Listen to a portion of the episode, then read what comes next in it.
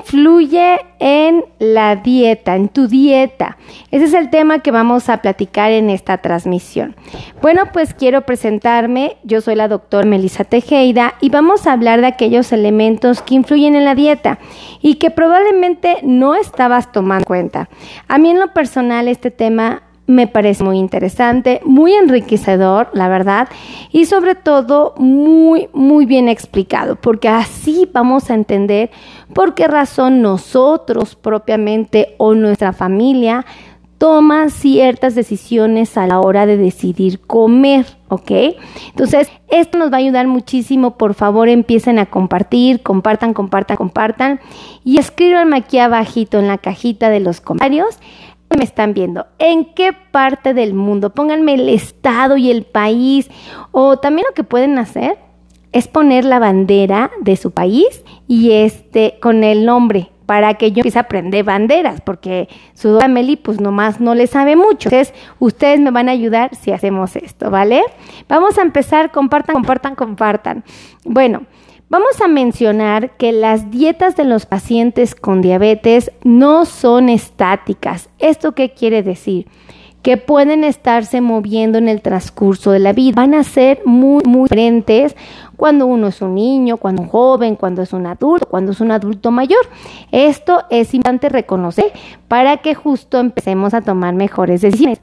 Eh, las van a estar influidas, fíjense, por fenómenos universales del cambio, cosas que ustedes van a probar, el universo va a trabajar y toda generación adulta eh, que va a influir en los fíjate, los adultos van a influir en los jovencitos y los que creen van a influir en los adultos. Entonces, esto es muy interesante.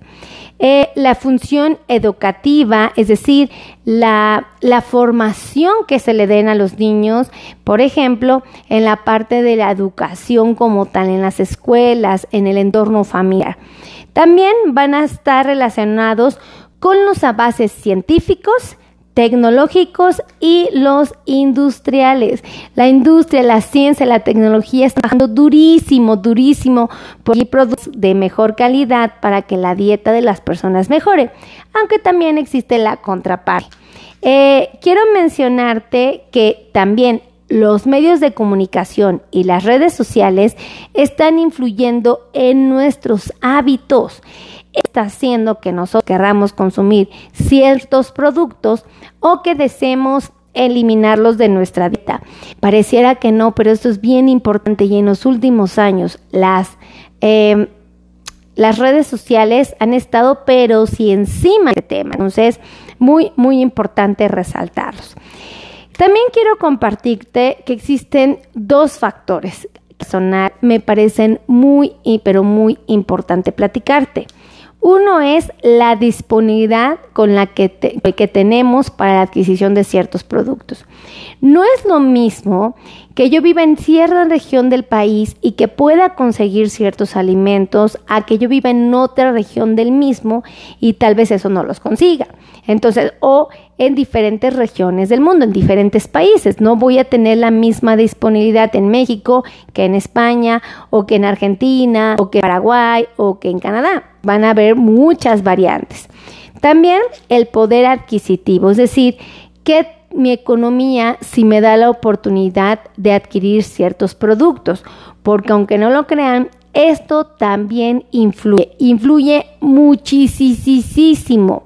Entonces hay que tomar en cuenta esto. Por ejemplo, eh, es súper importante eh, también considerar la cultura en la que yo estoy inmerso, ¿ok? Aquí fíjate que las tradiciones, los tabús y lo que vienen siendo las creencias van a estar vinculadas.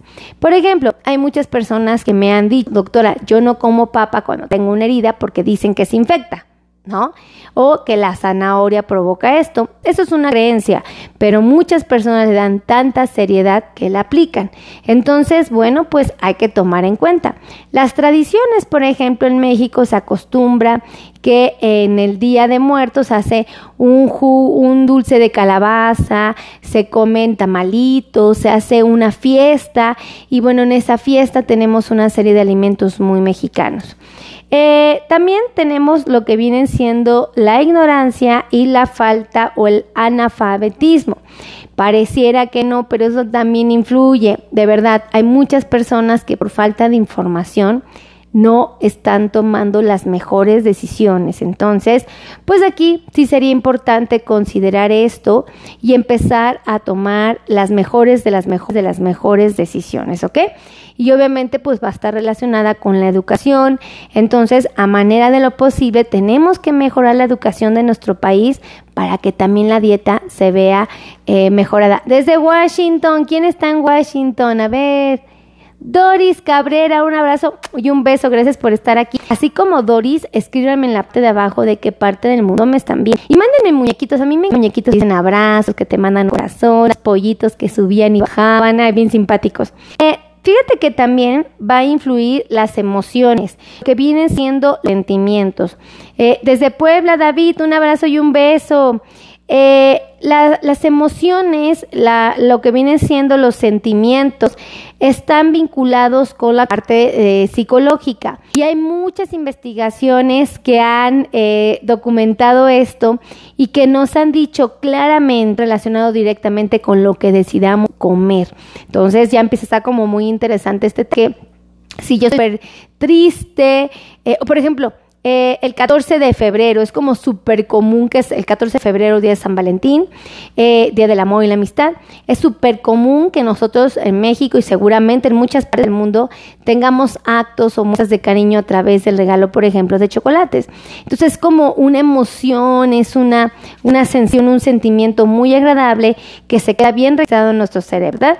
Y entonces cuando ya estamos esperando recibir, dar este tipo de alimentos. Entonces, muy interesante.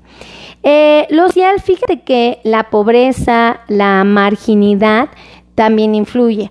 Entonces, es súper importante que nuestros países tengan una economía mucho más estable, eh, una economía saludable, para que también podamos mejorar lo que viene siendo la salud como tal, la, condición nutricional de cada uno de nuestros pacientes. Entonces, pues sí, Pareciera que no, pero sí está correlacionando. Súper, súper importante. Y lo que vienen siendo los requerimientos biológicos. No es lo mismo lo que yo le tengo que ofrecer a una persona que mide 1,90 a alguien que mide 1,60. No le puedo ofrecer ni la misma cantidad ni alimentos. Eh, no es lo mismo si es hombre, si es mujer, no le puedo ofrecer lo mismo si es delgado, si está con sobrepeso, con obesidad. Tampoco es lo mismo si él estudia, si él trabaja, si él hace un recorrido corto a sus actividades o si hace un recorrido muy largo, si su medio de transporte es un coche, un camión o una bicicleta.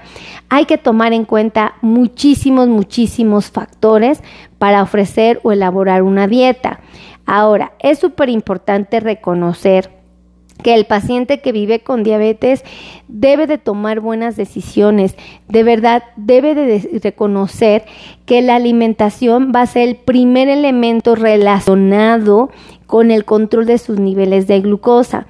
Muchas personas dicen, doctora, es que yo me tomo todos mis medicamentos, yo hago todo lo posible por mantener el equilibrio. Mire, me, me salgo a hacer ejercicio, no tomo refresco. Pero cuando les pregunto qué es lo que comieron, ahí me doy cuenta que su alimentación, que su dieta no es la mejor y que muchas veces esta que están decidiendo es la que está disparando sus niveles de glucosa. ¿El medicamento es una herramienta útil? Por supuesto, ¿ok? Un medicamento muy, perdón, un alimento muy, muy útil. La dieta es lo mejor del mundo para controlar los niveles de glucosa, pero no lo es todo. ¿Ok? No lo es todo. O los medicamentos, no lo son todo. Tienen que trabajar los tres en equipo. Una buena dieta, por supuesto, actividades deportivas, el ejercicio y no menos importante, las estrategias farmacológicas, los medicamentos. Estos son los tres pilares para el control, para el genuino control de la diabetes. Entonces, No le tengan miedo a sus dietas, no le tengan miedo a, a lo que vienen siendo sus planes nutricionales. Acérquense siempre a los profesionales de la salud, a los médicos, los nutriólogos que son así fabulosos para enseñarnos a comer. Acérquense a, ellos porque créanme que sí hacen la diferencia. Habemos muchos profesionales de la salud que nos dedicamos a ayudar al cuidado del paciente con diabetes y siempre lo vamos a hacer de la mejor, de la mejor manera. Entonces, sumamente importante. Así es que yo les quiero pedir de favor que me ayuden a compartir, compartan, compartan, compartan y escríbeme aquí en la cajita de los comentarios de qué parte del mundo me están viendo, porque yo ahorita me voy a poner a ver quién me escribió, los voy a leer a toditos. Y para todos aquellos que sientan calambres, piquetes, adormecimientos, ardores, quemazón, entumecimientos, hormigueos, comezón, ardor en sus pies, quiero decirles que con muchísimo gusto yo los puedo atender a mitigar, a controlar, a desaparecer a medida de lo posible estos dolores que son dolores neuropáticos, ¿ok? Muy frecuentemente relacionados con la neuropatía diabética. Entonces, estos dolores eh, van a presentarse, hay que controlarlos, hay que a manera de lo posible eliminarlos y bueno, se puede a través de tratamientos, ¿vale? Eh, ahí les van los teléfonos por los que quieran agendar una cita con muchísimo gusto, eh, porque luego me andan regañando, ay doctora, ¿y por qué no me dio el teléfono? Y tienen razón, yo no les he picado el teléfono, no sé, no sé, pero ahí se los dicto. Este, compartan, compartan, compartan, por favor. Aquí dice que hay cinco enlaces. Ok, no sé qué significa eso. Ustedes saben qué significa. Esto está muy interesante. Ahí van los teléfonos. 55 82 16 24 93. Lo repito, 55 82 16 2493, ¿ok? Otro número telefónico es el 55 26 51 6107. Isa, Isa está en Yucatán, un abrazo y un beso.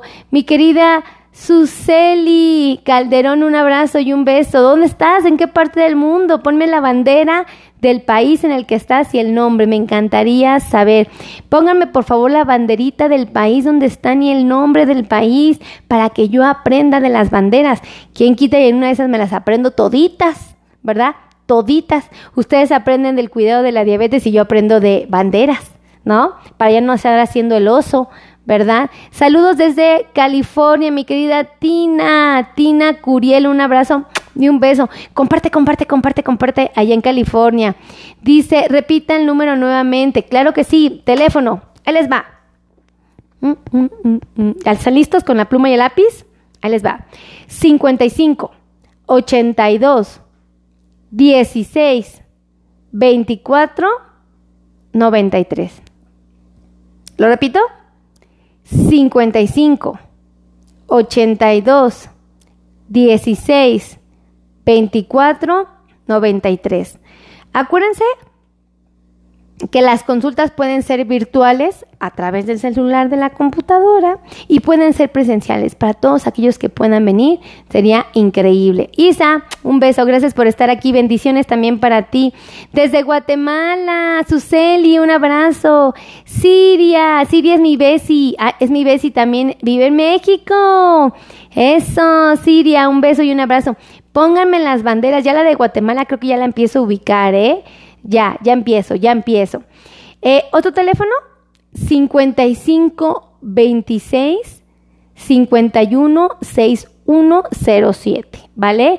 Eh, Elena, ¿de dónde es esa bandera, corazón? Elena Zúñiga.